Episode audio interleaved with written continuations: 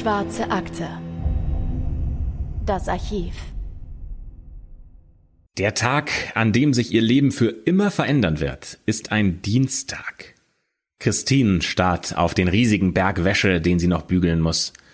Es gibt so viele Dinge, die sie jetzt noch lieber tun würde. Zum Beispiel am Strand liegen oder in der Badewanne, schön mit Kerzen und leiser Musik. Aber der Alltag hat Christine und ihre Familie fest im Griff. Der kleine Gregory spielt draußen vor der Tür. Sie hat ihn gerade von der Tagesmutter abgeholt. Der Vierjährige liebt den Kieshaufen, in dem er prima mit seiner Lieblingsschippe buddeln kann. Gregory ist ihr einziger Sohn, und bei seinem Anblick würde Christine am liebsten vor Freude die ganze Welt umarmen. Dieser kleine runde Kopf mit den lockigen Wuschelhaaren, wie oft hat er sie schon zum Lachen gebracht? Christine dreht das Radio auf und macht sich an die Arbeit. Immer mal wieder wandert ihr Blick zum Fenster. Die Anrufe haben in letzter Zeit wieder zugenommen. Eine undeutliche männliche Stimme, die sie bedroht, die ankündigt, dass etwas Schlimmes passieren wird, die sich nie, aber auch nie zu erkennen gibt. Der Rabe nennt sich der Unbekannte. Und er macht ihr Angst. Selbst Gregory hat schon mitbekommen, dass etwas nicht stimmt. Christine blickt auf das Hemd, das sie gerade bügelt und versucht nicht weiter daran zu denken. Als sie das nächste Mal auf die Uhr schaut, ist überraschend viel Zeit vergangen. Sie läuft nach draußen, um nach der kleinen Maus zu schauen und erstarrt. Der Kieshügel ist leer. Da liegt die blaue Schippe, doch von Gregory fehlt jede Spur. Minuten später klingelt das Telefon bei einem von Gregorys Onkeln. Ich habe mich gerecht, sagt der Rabe. Ich habe den Kleinen geschnappt. Und damit willkommen zurück zur schwarzen Akte. Ich hätte fast gesagt, wie immer mit der wunderbaren Anne, aber es äh, stimmt nicht, denn äh, heute ist die wunderbare Johanna da. Hallo. Hallo. Erst ja wieder mal, ähm, letzte Woche hast du schon Anne vertreten, die ja gerade im Urlaub ist. Ähm, diese Woche wieder. Ähm, so im Vorfeld hast du mir erzählt, dass du auch äh, hin und wieder mal die schwarze Akte hörst, was mich wahnsinnig ehrt. Äh, und äh, und du hast erzählt, ähm, wann du die schwarze Akte am liebsten hörst. Und das hat mich fast schockiert, muss ich ehrlich sagen. Äh, ja, also tatsächlich, wenn ich nachts nicht schlafen kann. Also nicht, dass ich dann dadurch besser einschlafe, ganz im Gegenteil. Ähm, aber ich habe die allererste Folge gehört und danach konnte ich einfach äh, ja nicht schlafen, weil das einen ja total aufwühlt und ähm, dann irgendwie ist das so zum Ritual geworden, dass wenn ich nicht schlafen kann, ähm, ich die schwarze Akte höre. Und äh, ja. Das machen ganz viele übrigens. Also viele hören die schwarze Akte kurz vorm Einschlafen und ich frage mich immer, wer kann nach solchen Geschichten dann noch mit äh, süßen Träumen äh, entschlummern. Ähm, aber offensichtlich scheint es äh, bei einigen zu funktionieren. Also schön, dass du auch dieses Mal wieder mit dabei bist, Johanna. Das wäre vielleicht ja auch mal was für die Kommentare. Das würde mich nämlich auch interessieren.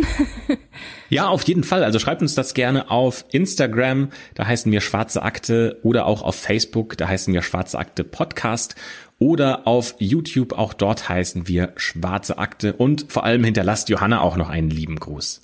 Und jetzt äh, machen wir uns wieder zurück äh, zum Fall und zwar in den Osten Frankreichs, genauer gesagt in einen Ort, und ich hoffe, ihr verzeiht mir meine mangelhafte französische Aussprache. Ähm, er heißt Lopange-sur-Vologne. Ähm, das ist ein kleines Dorf in den Vogesen. Da fließt äh, ein schmaler Fluss, die Vologne, ähm, die schlängelt sich durch das Tal und äh, dieses Tal ist gesäumt von Wäldern und von Hügeln. In diesem Örtchen gibt es drei Cafés, ein Kiosk und ein paar kleine Häuser mit dunkelroten Dächern, die sich rund um die Kirche und um den Friedhof drängen. Die Sommer sind in der Regel heiß und die Winter dauern etwa fünf Monate. Knapp 1000 Menschen leben hier und genießen das ganz und gar ereignislose Leben. Da gibt es viel Ruhe und Nähe zur Natur und das macht eben den Alltag in dieser kleinen französischen Gemeinde aus. Bis zum 16. Oktober 1984. Es ist ein Dienstag. Der Dienstag, an dem sich das Leben für Christine für immer ändern wird und nicht nur für sie. Und für alle, die sich leicht ähm, von starker Gewalt beeindruckt fühlen, wollen wir in dieser Folge einmal kurz eine Triggerwarnung ähm, vorausschicken, denn das, was jetzt folgt, das ist schon wirklich krass. Äh, es geht hier um Gewalt an Kindern, es geht um Suizid, Psychoterror und um Stalking. Also wenn diese Punkte euch triggern, dann überspringt bitte diese Folge und hört euch eine andere der schwarzen Akte an, in denen es um weniger krasse Themen geht. Ja, damit zurück zur Geschichte.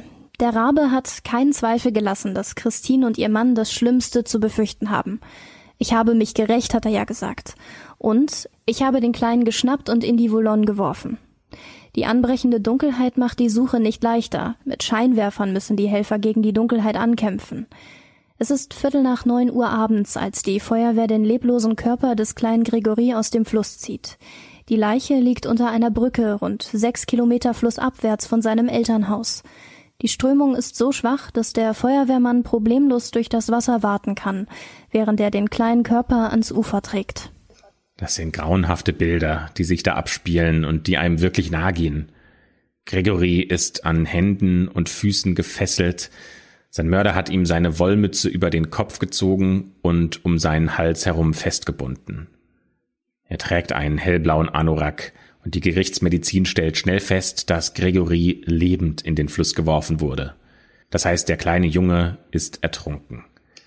Aber in seiner Lunge befindet sich nur wenig Wasser und in seinem Blut auch nicht enorm viel Adrenalin.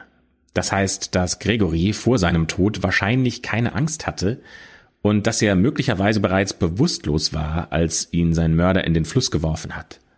Und das alles geschieht keine halbe Stunde, nachdem Gregory noch auf dem Kieshaufen gespielt hat. Ja, aber wer ist zu so einer grauenvollen Tat imstande? Wer ist dieser ominöse Rabe? Es stellen sich sofort viele Fragen und es gibt keine Antworten. Nur eine Sache ist klar. Der Mörder muss jemand aus der Familie oder dem engeren Umfeld sein. Christine und ihr Mann Jean-Marie gehören zu einer einfachen Arbeiterfamilie, die schon lange in dem Dorf lebt. Es ist ein Ort, an dem man eher unter sich bleibt. Viele von ihnen sind Fabrikarbeiter in der Textilindustrie und müssen mit wenig Geld auskommen. Nicht jedoch Jean-Marie, der Vater von Gregory. Er hat es geschafft, sich zum Vorarbeiter hochzuarbeiten. Doch auch Christine legt als Textilarbeiterin die Hände nicht in den Schoß, weshalb die beiden jungen Eltern bescheidenen Wohlstand genießen. Sie konnten es sich sogar erlauben, auf Kredit ein kleines Haus zu bauen und besitzen zwei Autos. Zwei. Das sorgt im Dorf nicht nur für Aufsehen, sondern auch für Neid. Aber für Schnickschnack und Luxus hat die Familie von Jean-Marie nur wenig Verständnis. Und das schon seit Generationen. Jean-Marie kennt das noch von seinen Großeltern. Der wurde mit harter Hand erzogen und es gab nur Anerkennung, wenn er fleißig war. Eines ihrer Kinder hat sich einmal den Schädel an der Ofenkante gebrochen. Daraufhin kam Jean-Maries Großmutter ins Gefängnis. Der Großvater zog in den Krieg, aber er hat sich kurz nach seiner Rückkehr erhängt, weil er nicht mehr mit äh, den Folgen von dem, was er gesehen hat, klargekommen ist. Die Familie ist groß. Es gibt äh, viele Cousins und Cousinen, Tanten und Großtanten, Onkel und Großonkel und Jean-Maries Mutter hat auch einen unehelichen Sohn mit in die Ehe gebracht. Jackie, das ist also Jean-Maries Halbbruder.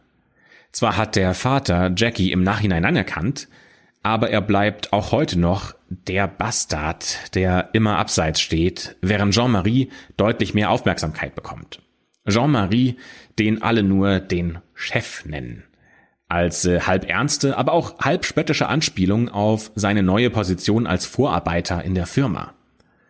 Der Chef ist gerade mal Mitte 20 und hat schon mehr erreicht als so manche andere in der Firma, der übrigens auch deutlich älter ist als Jean-Marie. Einschließlich Jackie, dem schwarzen Schaf.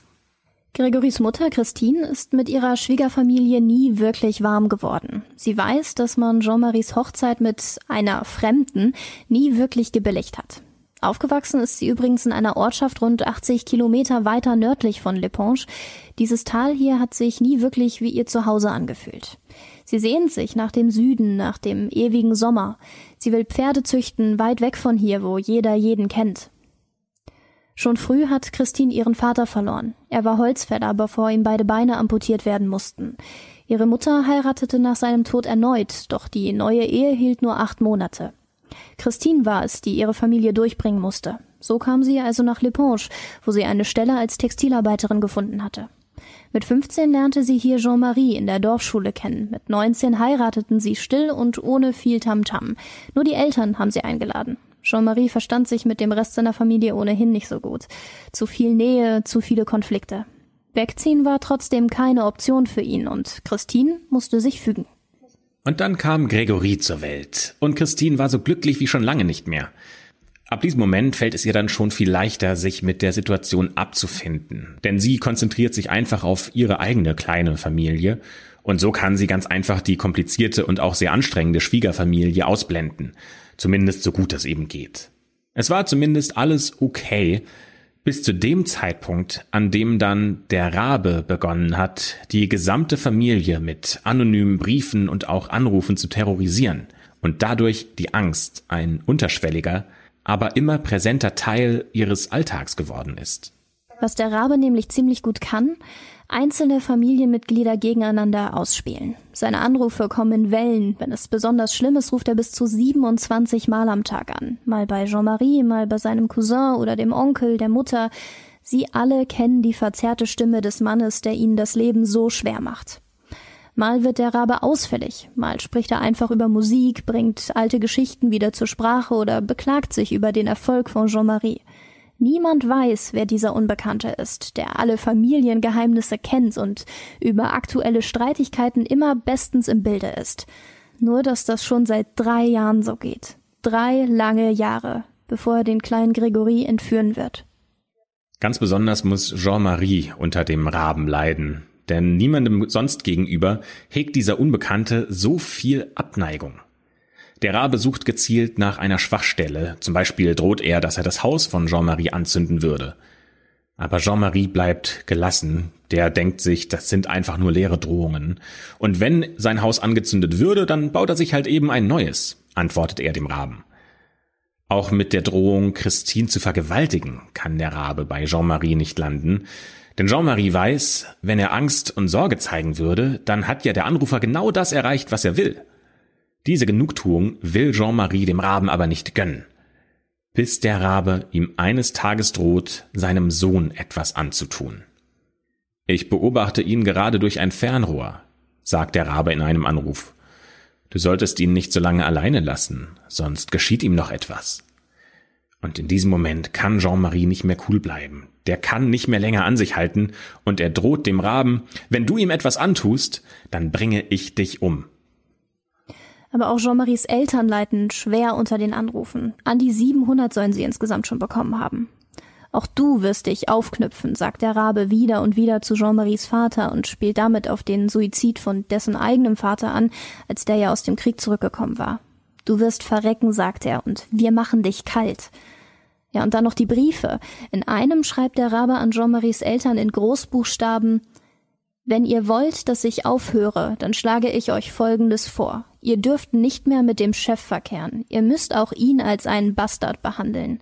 Wenn ihr das nicht tut, werde ich meine Drohungen an den Chef und seine kleine Familie wahrmachen. Jackie und sein Liebchen sind auch zur Seite geschoben worden. Nun ist der Chef an der Reihe, wie ein Bastard behandelt zu werden. Er mag sich mit seinem Geld trösten. Ihr habt die Wahl. Leben oder Tod. Und dann kommt wenige Zeit später ein weiterer Brief, der wie eine Art Abschiedsbrief klingt. Darin steht, ich sehe, dass sich bei euch nichts verändert hat.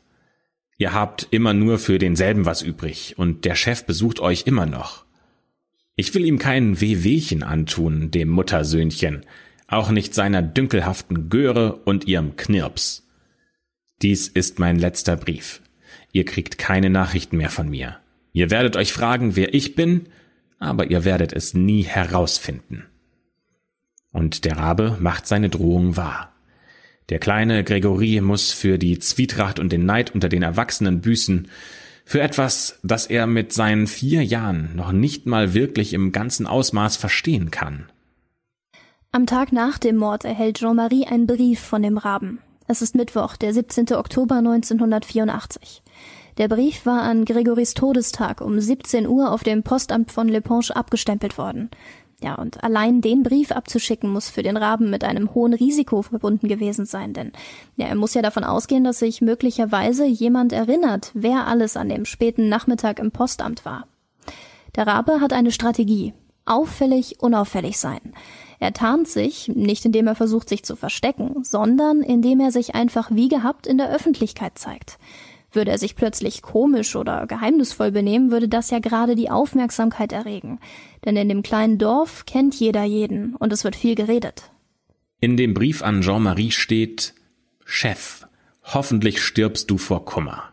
Mit deinem Geld kriegst du deinen Sohn nicht zurück. Das ist meine Rache, du armes Schwein. Überleg dir mal, wenn äh, jemand aus deinem nächsten Umfeld dir schaden will und du dieser Person wahrscheinlich schon unzählige Male in die Augen geschaut hast, aber noch nie geahnt hast, wer dich da in Wirklichkeit zurück anschaut, das ist schon ziemlich gruselig. Und dann äh, muss man an all die Momente denken, die man wahrscheinlich schon mit dieser Person verbracht hat. Das sind ja wahrscheinlich Familienfeiern, Weihnachten und all das unter diesem Deckmantel der vorgespielten Höflichkeit, das ist schon Wahnsinn ja, ich kann sich einfach überhaupt nicht vorstellen. Man schaut dieser Person in die Augen und ja, vielleicht plant diese Person den Mord ja auch schon am eigenen Kind schon länger und es ist eigentlich ein Familienmitglied, mit dem man am Tisch sitzt, zusammen Abend ist, das ist sprengt jede Vorstellung einfach. Ja, nicht nur du, sondern auch dein Kind hat ja vielleicht eine gute Beziehung zu dieser Person, kennt den Raben und mag ihn vielleicht sogar. Das ist also der Status quo, von dem an nun die große Suche nach dem Raben losgeht und von dem aus sich einer der größten Justizskandale Frankreichs entfesseln wird. Doch es ist nicht nur die Justiz, die sich bei diesem Fall viel zu Schulden kommen lässt. Auch die Ermittlerteams und die Medien spielen ihre Rolle, eine sensationssüchtige Presse, die das ganze Drama noch viel schlimmer macht, als es ohnehin schon ist, und eine Bevölkerung, die ungeduldig nach einem Schuldigen verlangt. In diesem Fall läuft das ein bisschen anders ab, als wir es jetzt zum Beispiel aus Deutschland kennen würden. Denn hier in Deutschland wäre das wahrscheinlich jetzt die Staatsanwaltschaft, die aktiv wird. Ähm, in diesem Fall ist es allerdings ein eigenständiger Richter, der die Ermittlungen leitet. Ähm, Untersuchungsrichter sind äh, in Frankreich vor allem in dieser Zeit, also Mitte der 1980er Jahre, ähm, ganz normal und äh, die werden in ganz vielen Justizverfahren eingeschaltet, noch mehr damals als heute. Und so ist dieser Untersuchungsrichter auch in diesem Fall für die Öffentlichkeit quasi die Hauptfigur der Justiz. Aber wenn man das jetzt so auf die Praxis überträgt, dann äh, ist die Ermittlungsarbeit äh, eigentlich eher bei der Polizei. Der Untersuchungsrichter in diesem Fall heißt übrigens äh, fast so ähnlich wie Jean-Marie. Das ist ja Gregorys Vater. Der heißt nämlich Jean-Michel. Äh, wir versuchen das im Laufe des Falles äh, klar auseinanderzuhalten, ob wir hier jetzt über den Untersuchungsrichter oder über Jean-Marie sprechen. Und Jean-Michel, der ist äh, auch noch nicht alt. Äh, der ist gerade mal 32 Jahre alt und für einen Untersuchungsrichter ist das ziemlich jung.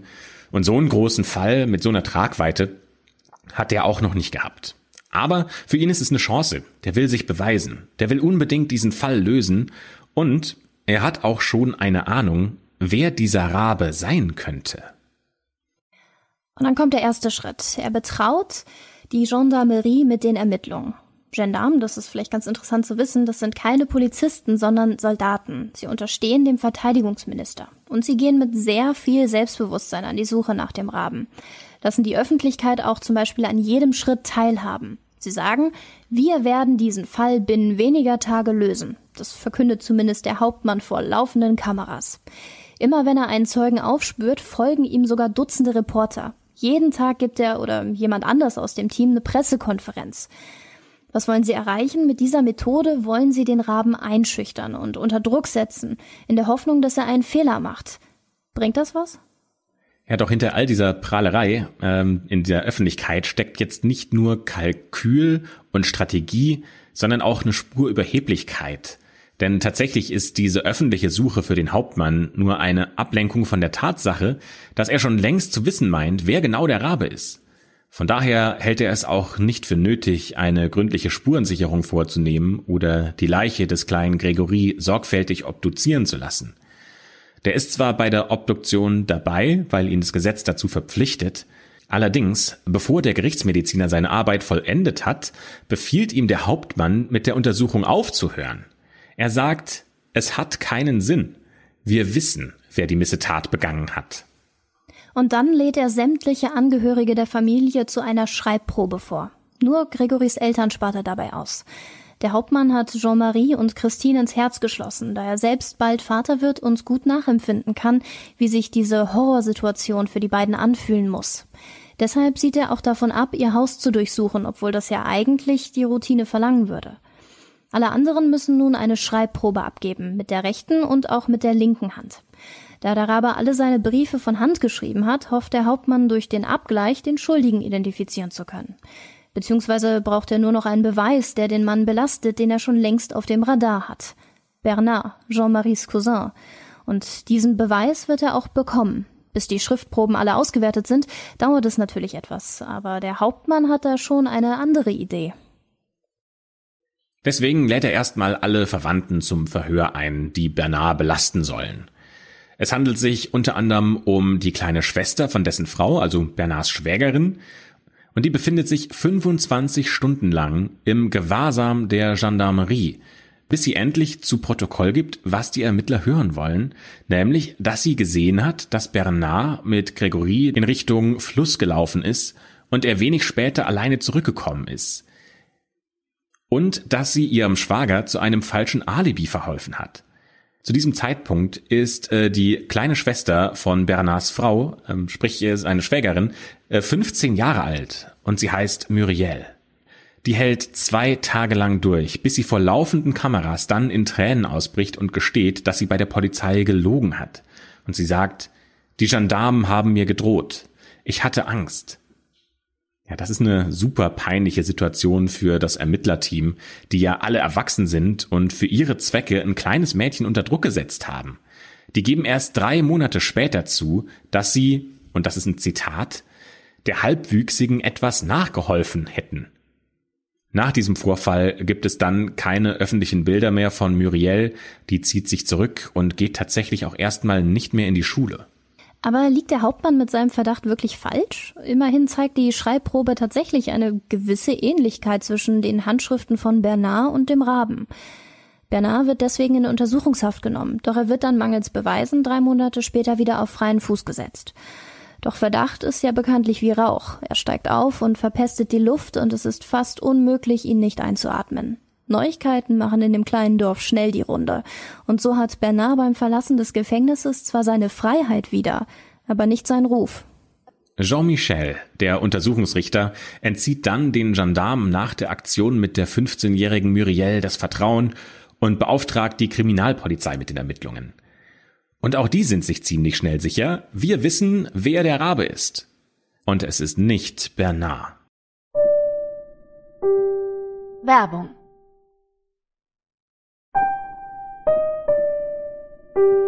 Werbung Ende. Und hier zeigt sich dann aber wieder ein ähnliches Problem.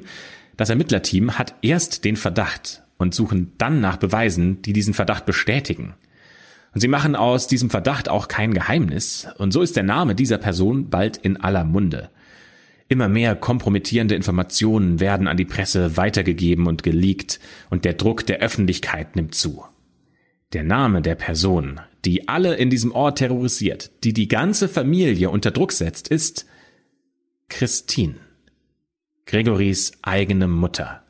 Sie soll ihn getötet haben und die Familie jahrelang terrorisiert haben. Dieser Verdacht schlägt ein wie eine Bombe, auch wenn natürlich noch gar nichts bewiesen ist.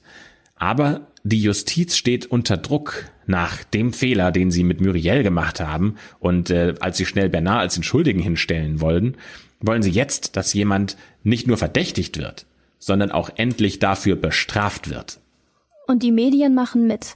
Ein rechtsextremes Magazin titelt, obwohl Christine juristisch überhaupt noch gar nicht angeklagt ist, Gesucht. Gefängnisspital für schwangere Frau.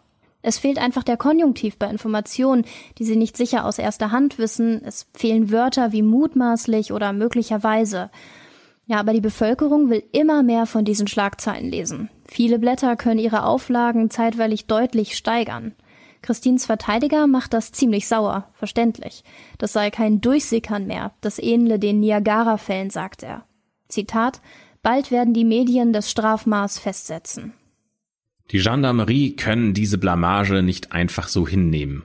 Die sind zwar nicht mal an der Ermittlungsarbeit beteiligt, das ging ja jetzt über an die Kriminalpolizei, aber dass sie quasi abgesetzt wurden nach diesem falschen Verdacht und jetzt sofort die Kriminalpolizei den wahren Täter in der Hand hat, das laust die und äh, deswegen heizen sie die Stimmung in der Öffentlichkeit an.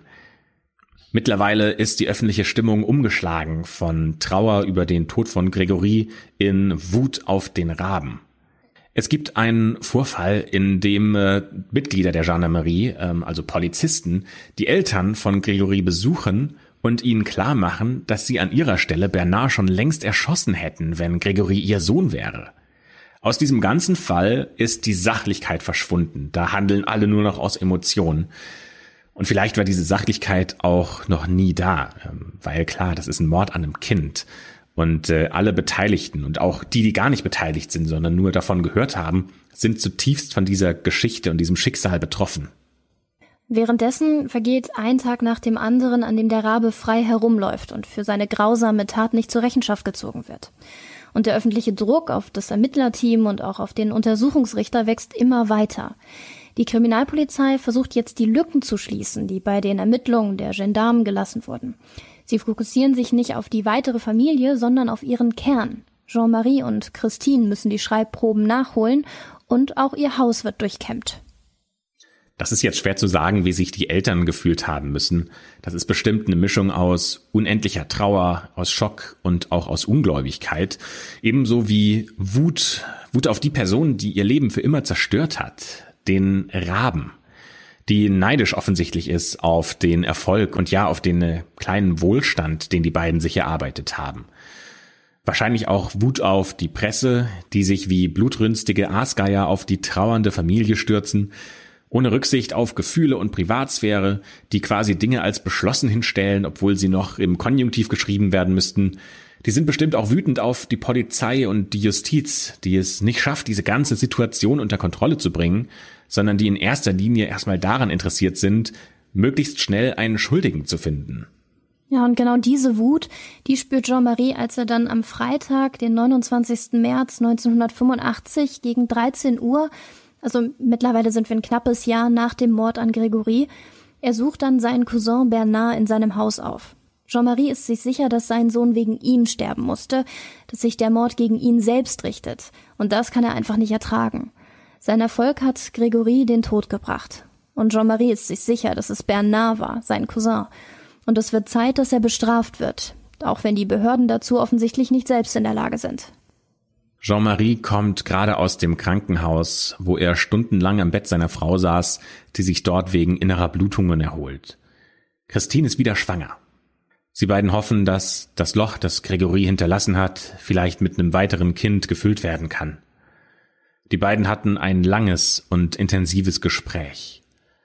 Und dann haben sie eine Entscheidung getroffen. Jean-Marie hält das Schrotgewehr fest in der Hand, als er Bernard gegenübertritt. Er will endlich die Wahrheit. Bernards schwangere Frau und sein Sohn befinden sich ebenfalls im Raum und verfolgen die Szene mit großen, erschrockenen Augen. Niemand traut sich, dem verzweifelten Jean-Marie sich in den Weg zu stellen. Ich hab das Kind nicht umgebracht, sagt Bernard. Und dann fällt der Schuss. Bernard bricht vor den Augen seiner Frau und seines Sohnes tot auf dem Boden zusammen. Auf dem Rückweg hält Jean-Marie an Gregorys Grab, wo er einst Rache geschworen hat. Dann kehrt er noch einmal zurück in die Klinik zu Christine. Vergiss nicht, dass ich das für dich getan habe, sagt er zum Abschied. Dann stellt er sich den Behörden. Jean-Marie muss für fünf Jahre ins Gefängnis. Als er hinter Gitter kommt, ist er 27 Jahre alt. Und dieser Mord an seinem Cousin, der schlägt natürlich hohe Wellen in der Familie. Es wird immer häufiger von Rache geredet. Zur Sicherheit lässt der Anwalt der Familie alle in ihrem Besitz befindlichen Schusswaffen einziehen. Bernards Witwe hat genug von all dem Hass. Genug, sagt sie. Ich will kein Gemetzel mehr. Dann kommt es nie zu einem Ende. Wir springen ein bisschen weiter an einen Freitag, den 5. Juli 1985. Christine will Jean-Marie besuchen, der jetzt seit gut drei Monaten in der Haft sitzt und äh, ihn im Gefängnis besuchen. Sie geht gerade durch die Eingangstür, als zwei Polizisten auf sie zukommen. Und ohne sich etwas dabei zu denken, hält sie inne und beobachtet erschrocken, wie einer der beiden seine Handschellen hervornimmt und sie ihr in einer fließenden Bewegung um die Handgelenke legt. Sie spürt das kühle Metall, noch bevor sie überhaupt realisieren kann, was hier gerade passiert. Christine wird verhaftet. Wegen vorsätzlichen Mordes an ihrem eigenen Kind. So erklärt ihr das zumindest der Polizist. Christine ist im sechsten Monat schwanger. Sie wird dann in ein Frauengefängnis gebracht, wo sie erstmal in einen Hungerstreik tritt.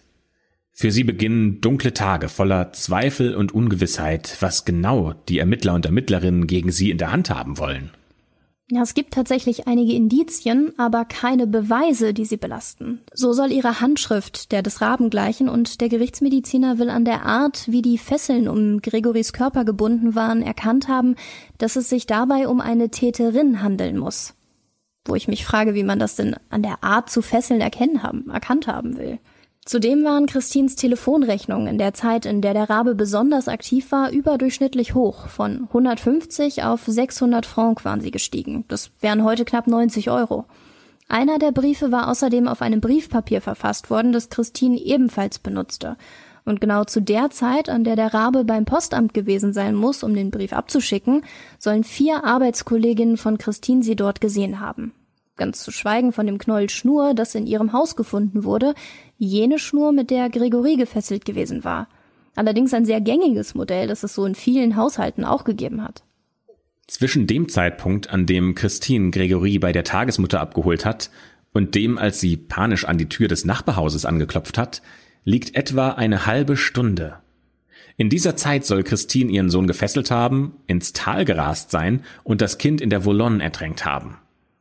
Innerhalb dieser halben Stunde haben allerdings einige Kühe die Zufahrtsstraße verstellt, so dass Christine höchstens 18 oder 19 Minuten für die Tat geblieben sein könnten. Und das ist für so eine Tat verdammt wenig Zeit. Und auch Fakt ist, niemand hat Christine mit Gregory gesehen und auch sonst niemand hat den Raben mit dem Kind gesehen. Zwar kommt Christine nach zwölf Tagen und elf Nächten in Haft frei, aber trotzdem erstmal muss sie ein langes Gerichtsverfahren durchlaufen. Dazu kommt, dass sie jetzt ja auch den Hass von vielen Menschen zu spüren bekommt. Es haben sich zwei Lager in diesem Ort gebildet. Entweder Christine ist schuldig oder Bernard ist schuldig.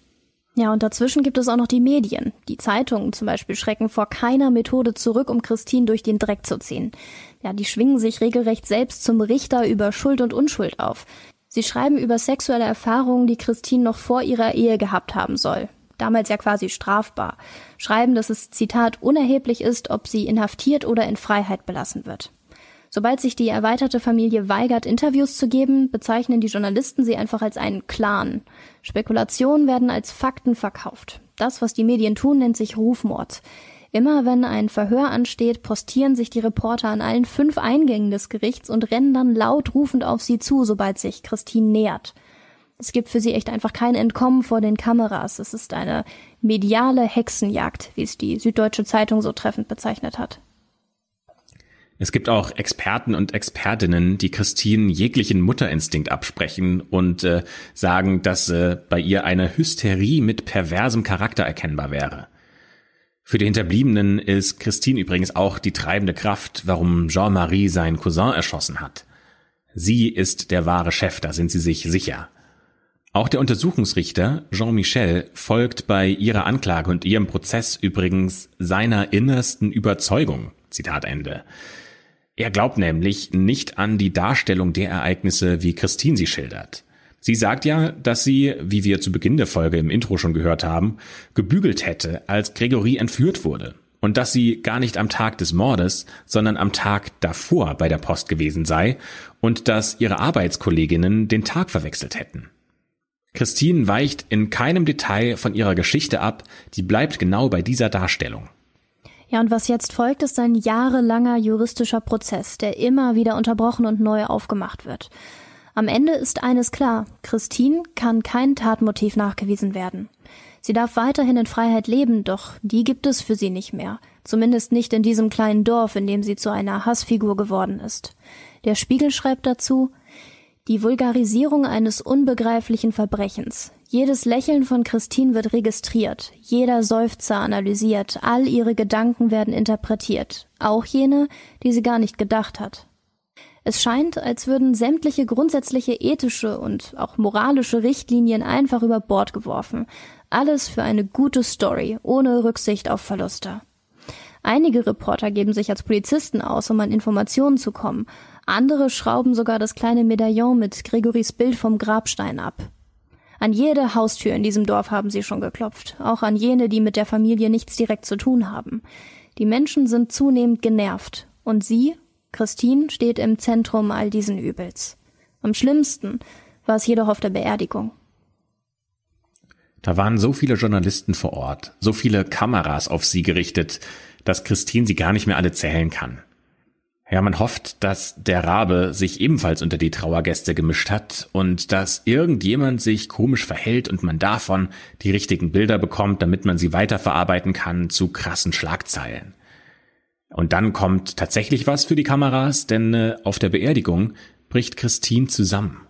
Ihr verzweifelter Schrei ist klar auf den Videoaufnahmen zu hören und jagt einem einen Schauer über den Rücken. Das sind wirklich Szenen, die nicht leicht zu ertragen sind. Und statt ihr diesen ja, persönlichen Moment der Trauer äh, zu geben und auch ein bisschen Privatsphäre zu gönnen, halten stattdessen die Kameras voll drauf und machen Detailaufnahmen. Die ohnmächtige Christine wird fortgetragen, während immer mehr Stimmen die Kameraleute bitten, doch endlich mal mit den Fotos und den Videoaufnahmen aufzuhören. Aber in dem Fall kennen die Reporter keine Gnade. Aber wie endet der nun, der Fall Gregory? Wer aus der Familie ist wirklich der Rabe? Ich zitiere hier nochmal eine Zeitung. Die Zeit schreibt später dazu ziemlich treffend, im Mordfall Gregory ist es nicht das Wichtigste, die Wahrheit zu erfahren. Wesentlicher ist es zu wissen, wie Menschen mit ihren Wahrheiten umgehen. Hier ist so viel Schlamm im Räderwerk der Justiz, dass dieses Räderwerk besser stillstünde, anstatt fortwährend alles zu zermalmen. Fakt ist auf jeden Fall, dass die Identität des Raben bis heute nicht eindeutig bewiesen werden konnte. Ja, und das, obwohl das Verfahren vor einigen Jahren auch schon mal wieder eröffnet worden ist. Doch auch kriminaltechnische Errungenschaften wie die DNA-Analyse konnten die große Frage nicht beantworten, wer Gregory ermordet hat. Ja, und das, obwohl sich der Kreis der Verdächtigen ja eigentlich auf höchstens 150 Menschen beschränkt. Dann schauen wir mal auf die Frage, was so ein Fall mit Menschen eigentlich macht und äh, vor allem mit den Menschen vor Ort. Fangen wir mal mit der Justiz an. Die war ja in erster Linie daran interessiert, schnell einen Schuldigen oder eine Schuldige zu liefern, um die Öffentlichkeit zu beruhigen und diesem ganzen Chaos im Ort ein Ende zu bereiten. Die hatten eine Sehnsucht danach, jemanden für das Verbrechen zu bestrafen, und diese Sehnsucht war einfach stärker als alles andere. Sobald die Menschen erstmal jemanden gefunden hatten, den sie an den Pranger stellen konnten, gab es eigentlich kaum noch ein Entrinnen. Dazu kommen ja auch noch persönliche Interessen wichtiger Akteure, wie zum Beispiel äh, des Hauptmanns der Gendarmerie oder auch des Untersuchungsrichter, die sich ja selbst äh, behaupten wollten, ihre Karriere voranbringen wollten. Und dementsprechend sind da einige Verfahrensfehler passiert. Zum Beispiel, wie die Justiz mit Rechten der Betroffenen umgegangen ist. Auch äh, in der Untersuchung von Gregory haben wir ja gehört. Und auch im Bezug auf äh, die Privatsphäre der am Prozess Beteiligten sind Fehler passiert. Also da kann man schon kritisch ein Auge drauf werfen, wie die Justiz mit diesem Fall umgegangen ist. Ja, dazu habe ich auch noch mal was im Spiegel gelesen, im Jahr nach dem Mord. Zitat, obwohl die Tatsachen im Dunkeln liegen, obgleich der wahre Sachverhalt ein Rätsel ist, wurde das schreckliche Sterben des kleinen Gregory zu einer Inszenierung nationaler Klatschsucht missbraucht. Die Guten, die Bösen und die Dummen haben ihre Rollen übernommen. Und es ist jetzt nicht so, dass wir den äh, Staat kritisieren und äh, wir sagen, oh, da sind viele Fehler passiert. Ähm, das Ganze wurde tatsächlich auch äh, gerichtlich festgestellt, im Jahr 2004 nämlich. Da wurde der französische Staat dazu verurteilt, 70.000 Euro an Christine und Jean-Marie zu zahlen, quasi als Entschädigung für die vielen und schweren Ermittlungs- und Verfahrensfehler. Im Jahr 2017 nimmt sich Jean-Michel, der Untersuchungsrichter dieses Falls, das Leben. Er hinterlässt einen Abschiedsbrief, in dem er schreibt, dass er weiterhin von Christins Schuld überzeugt ist, aber nach drei Jahren, in denen er für den Fall zuständig war, hat man ihn dann wegen zu vielen Fehlern die Verantwortung entzogen. Am Ende hat man ihn dann in Frankreich nur noch den kleinen Richter genannt oder auf Französisch Le Petit Juge, weil ihm der Fall offensichtlich über den Kopf gewachsen ist. Jean-Michel wurde tot in seinem Haus gefunden. Es war ganz offensichtlich Selbstmord kurz bevor der Fall wieder neu aufgenommen werden sollte, allerdings nicht mit Jean-Michel als Untersuchungsrichter, sondern mit einer anderen Person. Ja, über diesen ganzen Fall hat Netflix übrigens auch eine Dokumentation in Form einer Miniserie gedreht und die hat bei den Betroffenen natürlich wieder neue Wunden geöffnet, Ähm, Christine und Jean-Marie haben dann über ihre Anwältin verkünden lassen, dass sie total schockiert gewesen seien von den Aussagen des Kommissars, der damals ermittelte. Der hatte nämlich für die Doku-Reihe vor laufenden Kameras erzählt, dass Christine einfach zu gut angezogen gewesen sei, um für ihn ein glaubwürdiges Opfer der Umstände zu sein. Also solche Aussagen über 30 Jahre später symbolisieren echt einfach zu gut, wie sehr Christine damals unter diesem Framing der Medien gelitten haben muss. Und ja, nicht nur sie, sondern auch ihr Mann. Abgesehen davon sind solche Kommentare auch einfach nur respektlos. Auch Jean-Michels Witwe meldet sich nach der Veröffentlichung zu Wort und kritisiert, die Serie würde gefährlichen Hass hinaufbeschwören und über ihren Mann nur Teile der Wahrheit erzählen. Ja, häufig schaut man solche Dokus ja und denkt gar nicht dran, dass es Menschen wie du und ich sind, über die da gesprochen wird und dass diese Menschen oder ihre Angehörige meist auch noch leben. Ich denke, gerade bei einem so sensiblen Thema ist auch eine sensible Berichterstattung einfach besonders wichtig. Ja, ich hoffe, das haben wir hingekriegt, dass wir es äh, geschafft haben, beide Seiten zu beleuchten und äh, das nicht zu einseitig äh, darzustellen. Also weder zu sehr, ähm, es war Christine und sie ist unbedingt die Mörderin, aber auch nicht, ähm, sie kann auf keinen Fall die Mörderin gewesen sein. Und äh, der französische Staat ist quasi schuld an allem, ähm, sondern ich hoffe, wir haben es hier geschafft, äh, die Waage gut zu halten.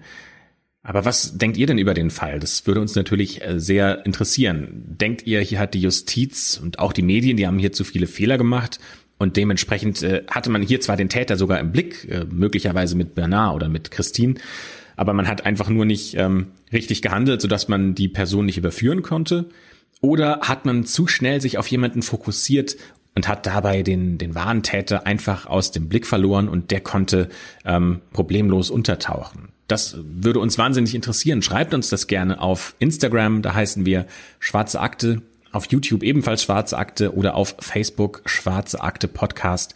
Wir würden da sehr gerne mit euch äh, ins Gespräch kommen und äh, schließen in diesem Moment dann auch die Schwarze Akte. Vielen Dank fürs Zuhören.